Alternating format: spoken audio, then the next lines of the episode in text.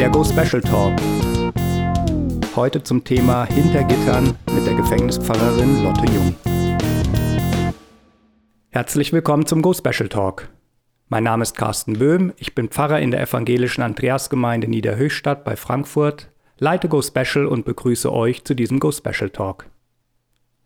Filme wie Die Verurteilten, Sleepers, The Green Mile oder Gefängnisserien wie Orange is the New Black, Prison Break und Mindhunter begeistern zahlreiche Menschen.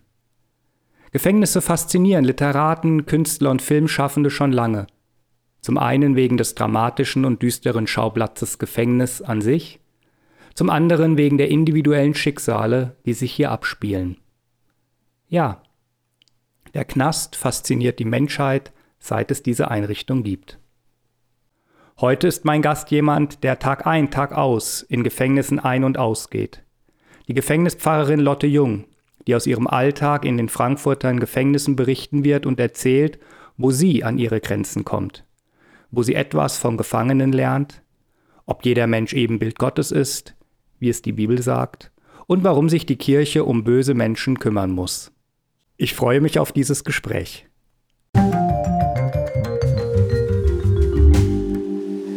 Hinter Gittern, so der Titel des heutigen Go Specials. Für viele von uns ist ja Gefängnis eine andere, unbekannte Welt.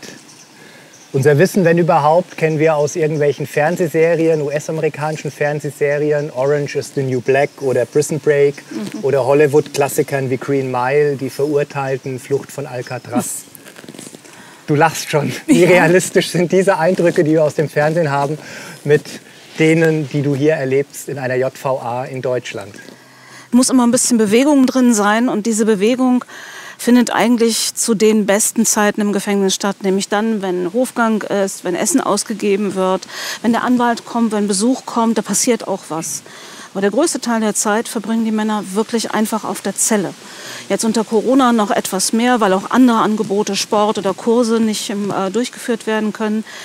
Aber diese Zeit auf der Stelle, auf der Zelle in der relativen Stille, das macht es halt wirklich richtig schwer, sich vorzustellen, wie das ist, wenn du gegen deinen Willen in einen Raum gesperrt wirst und mit, in diesem Raum mit dir selbst zurechtkommen musst. Das lässt sich auch mit der Mönchszelle und anderen Dingen, so Wellness-Abgeschlossenheiten, nicht gut vergleichen. Wie oft hat denn ein Gefangener Ausgang pro Tag, pro Woche? Pro Monat? Also Ausgang ist jetzt so ein gesetzter Begriff. Oder aus der Zelle, dass er ähm, Freigang, nee, Freigang ist wieder was anderes. Also Hofgang, wenn mhm. wir schon dabei sind, ähm, Hofgang ist gesetzlich vorgeschrieben, eine Stunde. In der pro Regel Tag. pro Tag. Das muss sein. Das dient einfach der Gesundheitsvorsorge, mhm. sonst bekommst du nicht genügend Tageslicht, Serotonin, ganz wichtig. Ähm, ansonsten in der Regel bis zu zwei Stunden sogenannte Freizeit auf der Station, in der du aber auch ganz viel erledigen musst. Mhm. Bestimmte Sorte Telefonate, Kochen, Duschen, andere Dinge. Ähm, der Sozialkontakt unter den Gefangenen findet in dieser Freizeit statt. Dann gibt es Gefangene, die das Glück haben, in der Urhaft gibt es nicht so viel Arbeit, dann tatsächlich auch arbeiten zu können. Die sind dann relativ viel draußen. Arbeitsplätze sind unter Corona-Bedingungen eingeschränkt, also gibt es davon auch etwas weniger. Besuch ist in der Regel eine Stunde pro Monat. Es kann mehr sein. Wow. Ja, das ist wirklich anders, viel. als man sich das vorstellt oder ich mir das vorgestellt habe. Wie sieht denn deine Arbeit konkret hinter Gittern aus? Also ohne Corona spielen die Gruppen eine ganz große Rolle. Das ist zurzeit nicht möglich. Gesprächsgruppen. Jetzt mit Corona bleiben dann eben die Gottesdienste und die Einzelgespräche. Mein katholischer Kollege und ich und auch äh, die muslimischen Kollegen, wir sind in der Anstalt dann tatsächlich unterwegs. In der Regel schreiben die Gefangenen uns ein sogenanntes Anliegen, mhm. ein Vormelder, ein Blatt, auf dem steht, ich äh, suche dies oder jenes, ich brauche dies oder jenes. Ähm, für die Seelsorge muss man das nicht so genau benennen. Also ist der erste Schritt tatsächlich hinzugehen und zu sagen, was ist es denn und worum geht es? Und erstmal abzuklären, ob das möglich ist. Aber diese einzelnen Gespräche wirklich wahrzunehmen, ähm, was diesen Menschen in dem Moment bewegt, was er braucht, was er sucht und dann eben auch vernünftig damit umzugehen, das ist der größte Teil unserer Arbeit. Fühlt man sich an einem Arbeitsplatz mit so hohen Sicherheitsvorkehrungen überhaupt wohl? Also da gibt es Gitter, verschlossene Türen, Kontrollen. Ist das ein schöner Arbeitsplatz, auf den man sich auch morgens freut? Ja, ich darf jetzt zur Arbeit. Also sagen Sie mir so, ich kann mir bessere Bedingungen vorstellen, die wären dann aber auch bessere Bedingungen für die Gefangenen und nicht nur für mich. Okay. Das ist eine Entscheidung, die triffst du in dem Moment, wo du sagst, du gehst dort rein und gehst dann unter den Bedingungen, unter denen auch die Gefangenen leben, im Grunde genommen rein. Das gilt aber auch für die Bediensteten, die hier arbeiten, die wissen, wo sie sind. Mhm. Ein Freund hat mal gefragt, ob mich das nicht nervös macht, weil mhm. ich ja immer eingesperrt bin. Aber erstens, ich habe ja einen Schlüssel. Und zweitens hat das auch so eine Achtsamkeitsübung. Ne? Ich weiß, wo ich bin. Ich bin vor dieser Tür und ich bin hinter dieser Tür und ich muss mhm. den nächsten Schritt machen und darf ja auch nicht vergessen, wieder abzuschließen und alles mhm. wieder so zu hinterlassen. Das heißt, es gibt Dinge, die, wenn du hier arbeitest, von denen du spürst, dass sie dir auch gut tun können. Eine bestimmte Form der Achtsamkeit, der Selbstfürsorge, die dieser Arbeitsplatz nun wirklich von dir erfordert. Mhm. Wie gestaltet sich denn die Zusammenarbeit mit dem Bewachungspersonal, den Wachmännern, Wachfrauen? Auch das ähm, Bedienstete wäre dann hier der Begriff. Es okay. gibt auch andere Worte, die sind aber fast schon Schimpfwörter. Wie zum ähm, Beispiel? Schließer oder Wärter, schon da fängt es an. Das ist ein Schimpfwort, gilt als Schimpfwort? Ja, das ist ein, das ist ein Sozialberuf mit, mit Ausbildung und allem drum und dran. Okay. Da geht es nicht nur darum, einen Schlüssel halten zu können. Okay. Das wäre dann bei Schließer so ein bisschen der Hintergrund. Ne? Ist die Arbeit nicht gefährlich? Bist du schon mal im Gefängnis bedroht worden, auch gerade als Frau in einem Männerknast, einem Männergefängnis? Also es ist ein raues Klima, das, damit muss man umgehen können. Aber nicht nur als Frau, sondern ich denke auch durchaus für einen Mann ist das eine Frage. Es gibt dann immer wieder mal Rufe aus dem Fenster oder ähnliches mehr, aber das hält nie lange vor, das stört mich auch nicht weiter. Angst in dem Sinne wäre nicht klug. Also wenn ich mit Achtsamkeit durch diese Räume gehe, dann bedeutet es auch Respekt vor den Stresssituationen der Menschen zu haben, mit denen ich da spreche. Da gibt es eben dann auch Menschen, die das sehr aggressiv ausleben und ähm, auch hier gilt, früh auf die Signale achten und damit eben auch Respekt vor der Situation dieses Menschen sich zurückziehen an bestimmten Stellen. Ähm, dass ich tatsächlich angegangen oder bedroht oder angegriffen worden wäre in den zwölf Jahren bisher noch nicht und das soll bitte gerne auch so bleiben. Genau, Gott sei Dank. Amen, ja. Amen. Wie hältst du denn die Arbeit aus? Du erlebst ja Schlimmes, ich glaube, viel Hoffnungsloses, vielleicht sogar auch manchmal Ungerechtes? Das hat ja mit dem Menschenbild, vielleicht Weltbild und Gottesbild zu tun. Ähm, und es ist vielleicht eben tatsächlich ein etwas düsteres Menschenbild von vornherein für mich gewesen. Also ich glaube, dass Menschen gut sein können. Mhm. Ich habe aber nicht den Eindruck, dass Menschen das von sich aus und von vornherein und vollständig sind. Mhm sondern das ähm, Zerrissene, was in unseren Herzen ist, das, damit gehen wir mehr oder minder verantwortungsvoll um. Mhm. Und eine bestimmte Sorte Gier oder Wut oder Kränkung oder das Gefühl, gekürzt zu kommen zu sein, ähm, nicht bekommen zu haben, was einem zusteht, das Gefühl, abgeschlossen zu sein von der Gesellschaft, nicht anerkannt, nicht akzeptiert, keine Perspektive zu haben. Also kommt es ja auch nicht darauf an, was ich mache mhm. mit anderen Menschen oder mit dem, was sie besitzen, sondern ich nehme mir halt, was ich brauche. Das sind Haltungen, die kennen wir auch weit unterhalb der Schwelle von Kriminalität und die lösen dann ja wiederum Streit, Ärger, Wut und andere Dinge aus und mhm. Die Frage danach, wie wir insgesamt miteinander umgehen, ob wir das aus dem christlichen Glauben heraus tun oder aus einem humanitären Weltbild, für mich gehört immer dazu, dass ich mit der, na sagen wir mal sehr höflich, Bedürftigkeit von Menschen rechnen und rechnen muss. Mhm. Wenn du danach fragst, wie man damit umgeht, diese Düsternis kommt einem im Gefängnis eben sehr ungeschminkt entgegen. Mhm. Also da fällt die Dekoration dann doch relativ schnell ab. Und ähm, es ist tatsächlich so, also die Filme, die du vorhin genannt hast, kann ich tatsächlich ganz gut gucken. Es gibt andere Sachen, die schaue ich mir tatsächlich nicht mehr so gerne an, weil sie so unrealistisch sind mhm. oder aus dem Knast etwas Romantisches oder Abenteuerliches mhm. machen, was es nicht ist. Mhm. Ähm, das heißt, ich achte sehr darauf, dass ich genug Sonne und Licht bekomme. Ich achte darauf, dass ich Sport treibe, dass ich einen guten Freundeskreis habe, dass ich mit meiner Familie zusammen bin. Einfach um tatsächlich das Leben zu spüren, das Gott mir gibt. Mhm. Vielleicht kann ich es auch so sagen, ganz am Anfang hatte ich Scheu, auch mal zu erzählen, dass ich, was weiß ich, ins Schwimmbad gehe oder so. Mhm. Und ein Gefangener sagte dann, nein, nein, das ist doch genau das. Sie bringen das draußen zu uns mit. Erzählen mhm. Sie ruhig davon und es ist gut, das zu hören. Man muss achtsam damit umgehen, aber es spielt tatsächlich eine Rolle. Ich darf auch nicht so tun, als ob ich eine von denen da drin wäre, sondern ich bin jemand, die einen halben Tag dort verbringt und dann wieder rausgeht und das fünf, sechs Tage die Woche, höchstens vier in der Regel. Man spürt dir sehr ab, dass es nicht die Welt da drinnen ist, die so ganz anders ist als mhm. die Welt draußen, sondern dass es auch immer wieder Berührungspunkte gibt oder ja. ähnliche Dinge. Gibt es denn Straftaten, die du tatsächlich nachvollziehen, vielleicht sogar verstehen kannst? Ja, das mit dem Nachvollziehen und Verstehen, solange das nicht heißt, dass man es gut heißt, mhm. ist, glaube ich, schon viel geschehen. Aber ähm, für mich ist da tatsächlich auch das christliche Menschenbild entscheidend. Ähm, wie jemand dahin kommt, einen solchen Schritt zu tun, jemand anderen ins Besitztum zu greifen oder seinen Körper anzugreifen, Menschen für die eigenen Bedürfnisse zu benutzen. Ähm, das nachzuvollziehen heißt nicht, es gut zu heißen, mhm. sondern das ist der Ruf, der ja auch aus dem Evangelium kommt, die Menschen auch da immer wieder in ihre Verantwortung mhm. zu stellen.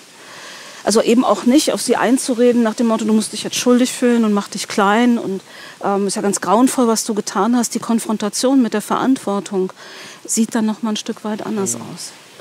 Und umgekehrt gefragt, gibt es Straftaten, die du nicht vergeben kannst? Da habe ich den kleinen Vorteil, Pfarrerin zu sein. Das mache ich jetzt mal ein bisschen formal. In dem Moment, wo jemand auf mich zukommt und tatsächlich ein solches Wort von mir hören wollte, wäre mhm. es ja ein Wort, das ich im Namen Jesu Christi zu sprechen hätte. Okay. Das heißt, ich entscheide das nicht in mhm. diesem Moment, was ähm, verziehen ist und was nicht verziehen ist. Ähm, Im Gegenteil, ich empfinde es als Privileg, diesen Menschen auch von den Opfern sprechen zu können und von der Verantwortung, die sie dafür haben. Ähm, und das Verzeihen und Vergebung, das ist dann etwas, das mit den Opfern mit diesen Menschen zu geschehen hat oder eben vor Gottes Angesicht. Mhm. Ich kann das höchstens vermitteln.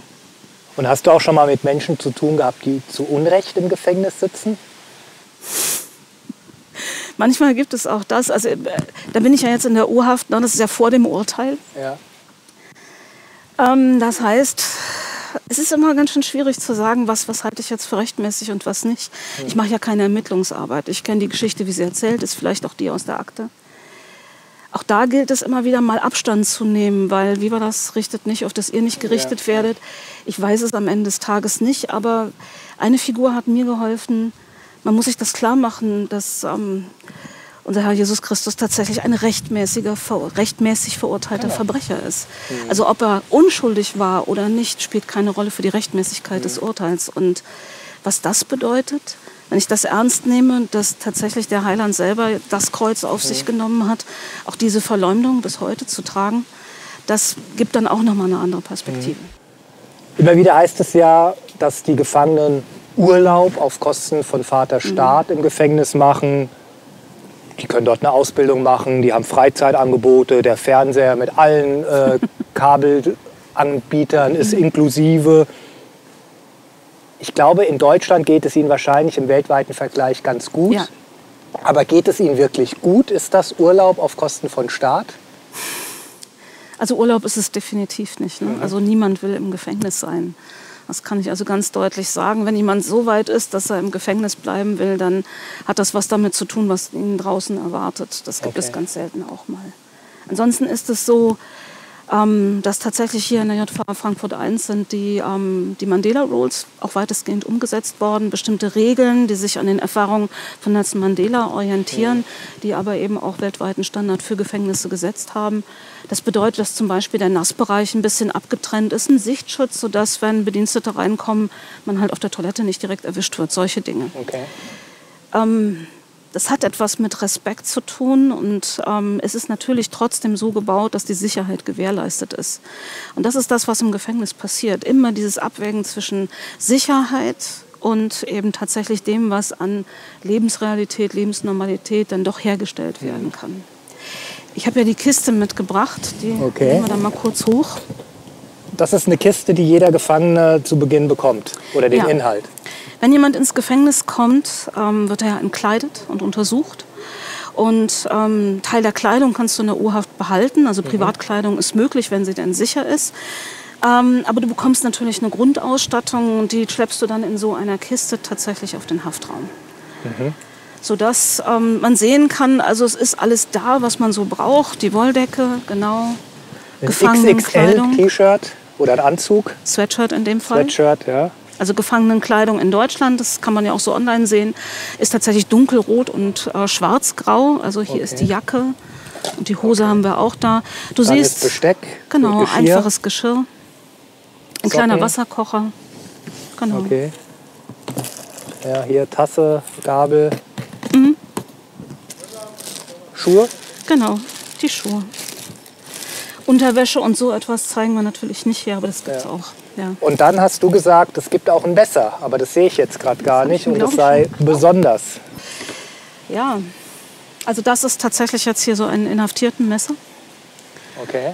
Es wirkt ja als relativ normales Schmiermesser, aber ich bin nicht Superwoman, ich kann dir das zeigen. Ah, okay. Also das ist tatsächlich nicht als Waffe verwendbar. Auch hier sieht man dieses Abwägen zwischen ähm, Normalität, also dass man sich eben auch schnell mal was schmieren kann, ähm, und auf der anderen Seite der Sicherheit. Ne? Und es gibt Menschen, die gesagt haben, so erst inhaftiert, so, als ich dann die Klinge vom Messer in der Hand halten musste, um die Butter aufs Brot zu kriegen, da habe ich dann gedacht, so jetzt passiert wirklich was anderes mit mir. Mhm. Tja. Wenn man diese Kiste sieht und die Kleidung, dann merkt man schon, ein Teil der Bestrafung ist auch, dass die Individualität eines Menschen genommen wird. Oder finden dann die Gefangenen einfach andere Zeichen, um ihrer Individualität Ausdruck ja. zu geben? Also äh, ja, natürlich. Ich denke, ähm, Haartracht, Bart, in der Untersuchungshaft kann man ja auch noch Privatkleidung tragen. Ja.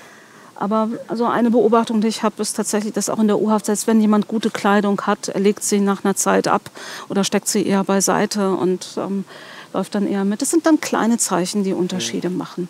Die Männer beobachten sich gegenseitig sehr genau. Das ähm, gehört auch im Gefängnis dazu, wie jemand geht, wie jemand steht, wie souverän er ist. Ähm, mhm. Und solche Dinge spielen dann tatsächlich eine größere Rolle. Also vieles von dem, was ähm, so in einem bürgerlichen Leben als äh, Statuszeichen eine Sicherheit gibt, ähm, fällt weg und dafür musst du tatsächlich als Person einstehen. Mhm. Also es gibt eine gewisse Nüchternheit, zu der du mhm. genötigt wirst. Mhm. Im Hintergrund ist das Gefängnis. Mhm. Bereuen denn Gefangene ihre Taten? Und hilft ihnen auch die Bestrafung, das Gefängnis, dass Verbrecher sich ändern? Ja, es ist ja auch eine Frage, also es ist ja nicht nur eine Frage des eigenen Willens, ob ich was ändern kann. Mhm.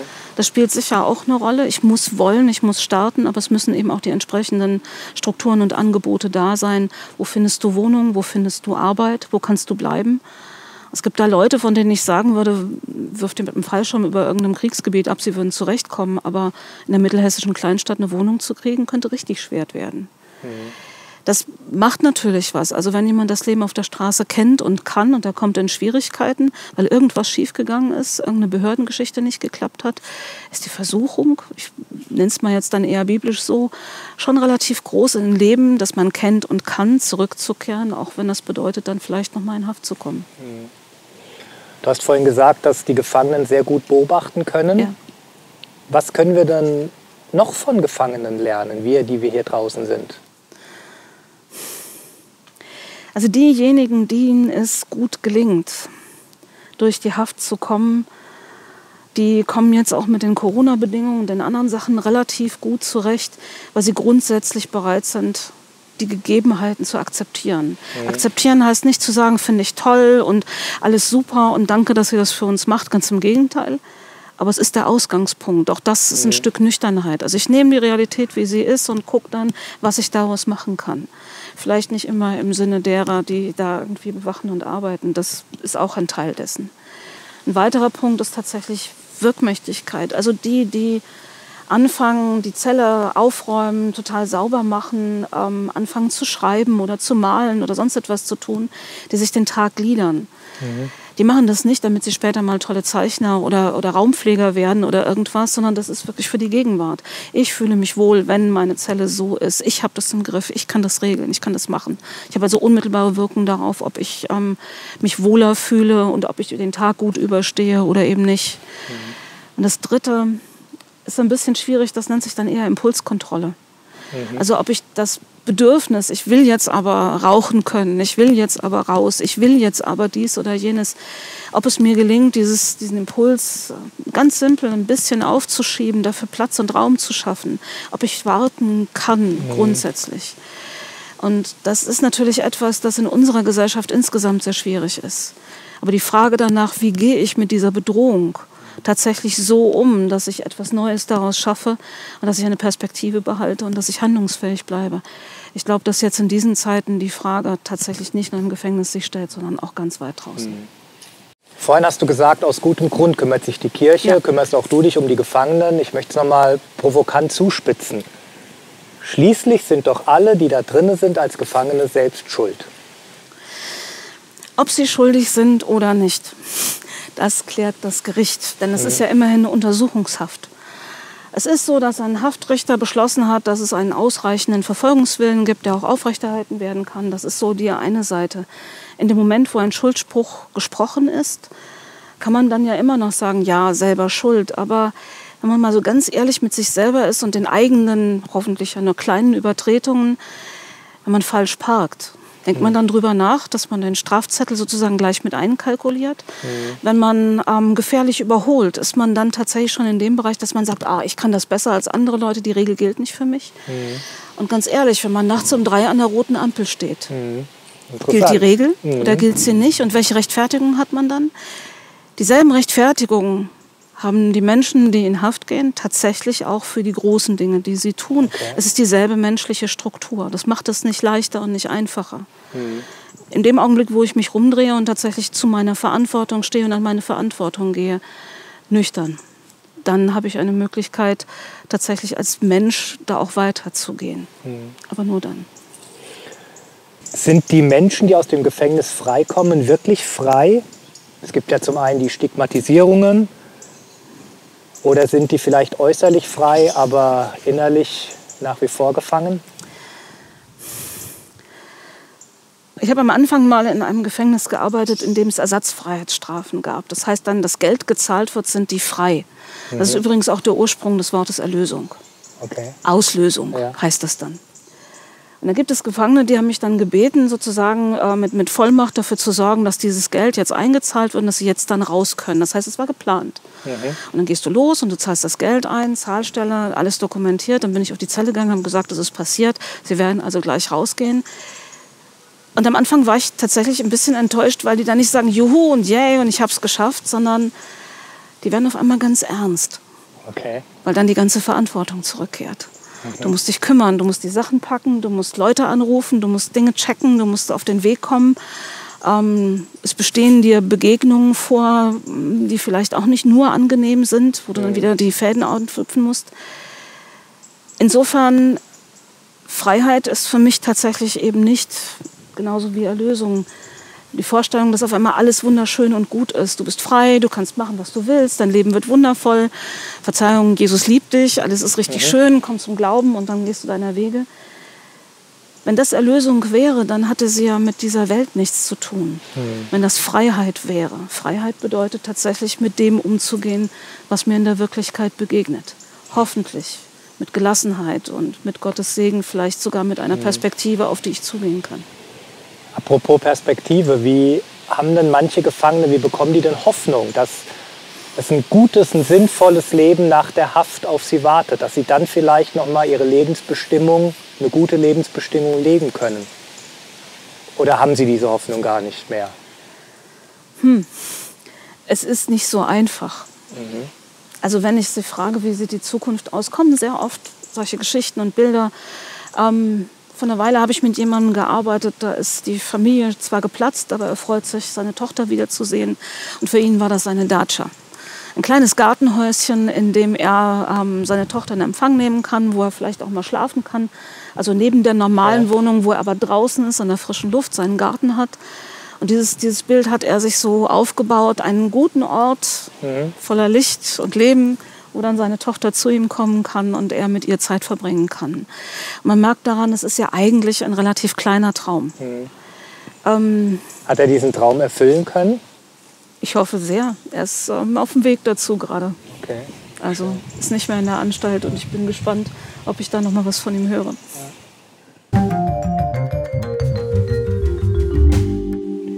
Gibt es noch mehr solcher göttlichen Momente im Gefängnis hinter den Mauern, es hat mich mal jemand gefragt, ähm, so tatsächlich eben danach, ja, oh Gott, die armen Gefangenen, jetzt müssen sie sich auch noch religiös dann irgendwie äh, einfangen lassen und Mission und so weiter.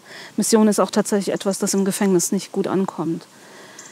Aber ich komme aus Herborn, ich habe die fromme paulinische Sprache durchaus auch auf dem Herzen und an der Stelle sage ich, ich muss mir um die Wirkmächtigkeit des Evangeliums keine Sorgen mhm. machen, weil das ist tatsächlich zu erleben. Und das jetzt nicht als Voraussetzung, dass dann ein großes Bekehrungserlebnis oder andere Dinge stattgefunden haben, sondern wir feiern Gottesdienst. Und es macht einen Unterschied, ob wir eben dort zusammenkommen oder nicht, ob diese Worte gesprochen werden oder nicht. Und wenn man sieht, wie sich Menschen, die sich selbst auch als areligiös äh, bezeichnen würden, dann nach einem Segen strecken und sagen, mhm. Pfarrerin, segne mich, ich habe morgen Urteil oder so. Mhm dann geht es nicht darum, jetzt zu sagen, ah, Gott siegt gerade, sondern tatsächlich, dass diese Geste des Segens etwas Bekräftigendes und Haltendes ist für diese sehr anstrengenden und bedeutsamen Stunden, bis dieses Urteil dann tatsächlich da ist und wenn es schlecht ausgefallen ist, dann eben auch irgendwie verdaut ist. Mhm. Es ist tatsächlich so wie diese, diese Brücke über tosende Wasser, Bridge over Troubled Water, mhm. ähm, zu sagen, Gott geht an dieser Stelle mit. In der Bibel gibt es ja viele prominente Gefangene. Ja. Also Jesus war in Gefangenschaft, Paulus war in Gefangenschaft, Silas. Gibt Petrus, auch noch ja. Petrus noch andere Personen im Alten Testament, zum Beispiel der Mörder Mose befreit mhm. ja das Volk Israel aus der Gefangenschaft in Ägypten. Ja.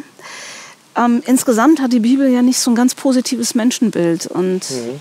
ich habe jetzt gerade in, in Corona-Zeiten nochmal ähm, den Noah-Bund gepredigt. Mhm. Und mir ist dann nochmal klar geworden, was Gott da eigentlich verspricht. Er verspricht ja, dass er wegen der Bosheit der Menschen, die von Jugend auf da ist, die Welt nicht mehr vernichten wird. Und der Regenbogen ist nicht sein Zeichen des Bundes, damit wir das wissen dürfen, sondern er erinnert sich selbst daran. Mhm. Dass er nicht nochmal Wasser schickt und eine Arche gebaut werden so muss und es, die ja. Tierwelt und die Menschheit ins Verderben wirft. Insofern dieses, mhm. dieses gebrochene Bild, wir haben die wunderbare Schöpfung, die aber eben gebrochen ist. Mhm hilft eigentlich in dieser Zwiespältigkeit, die die Welt uns ja ständig vor Augen führt, gut zu leben. Sie ist nicht so, wie sie sein sollte. Mhm. Ich darf aber nicht vergessen, wie sie sein sollte, denn darin steckt ja das Bild von der guten Schöpfung Gottes auch mit drin.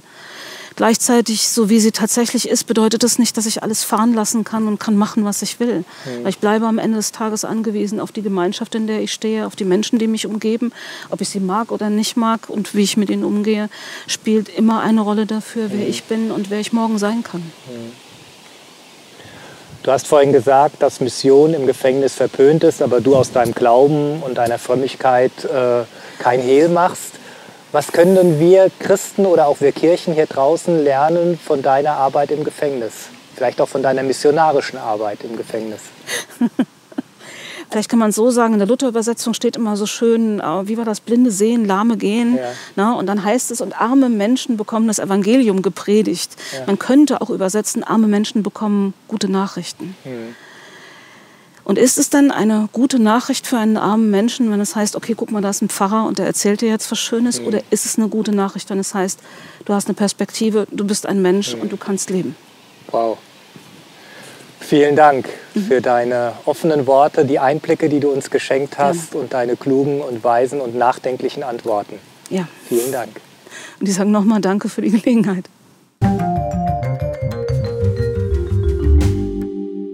15 Jahre Ehe nennt man Kristallhochzeit. Der nächste Go Special Talk ist der 15., also ein kleines Jubiläum sozusagen. Deshalb wird es ein besonderer Go Special Talk. Mehr wird nicht verraten, aber auf keinen Fall diesen Talk mit einem besonderen Gast verpassen. Ab Juli bei allen Podcast-Anbietern. Bis dahin, passt auf euch auf. Herzlichst euer Carsten.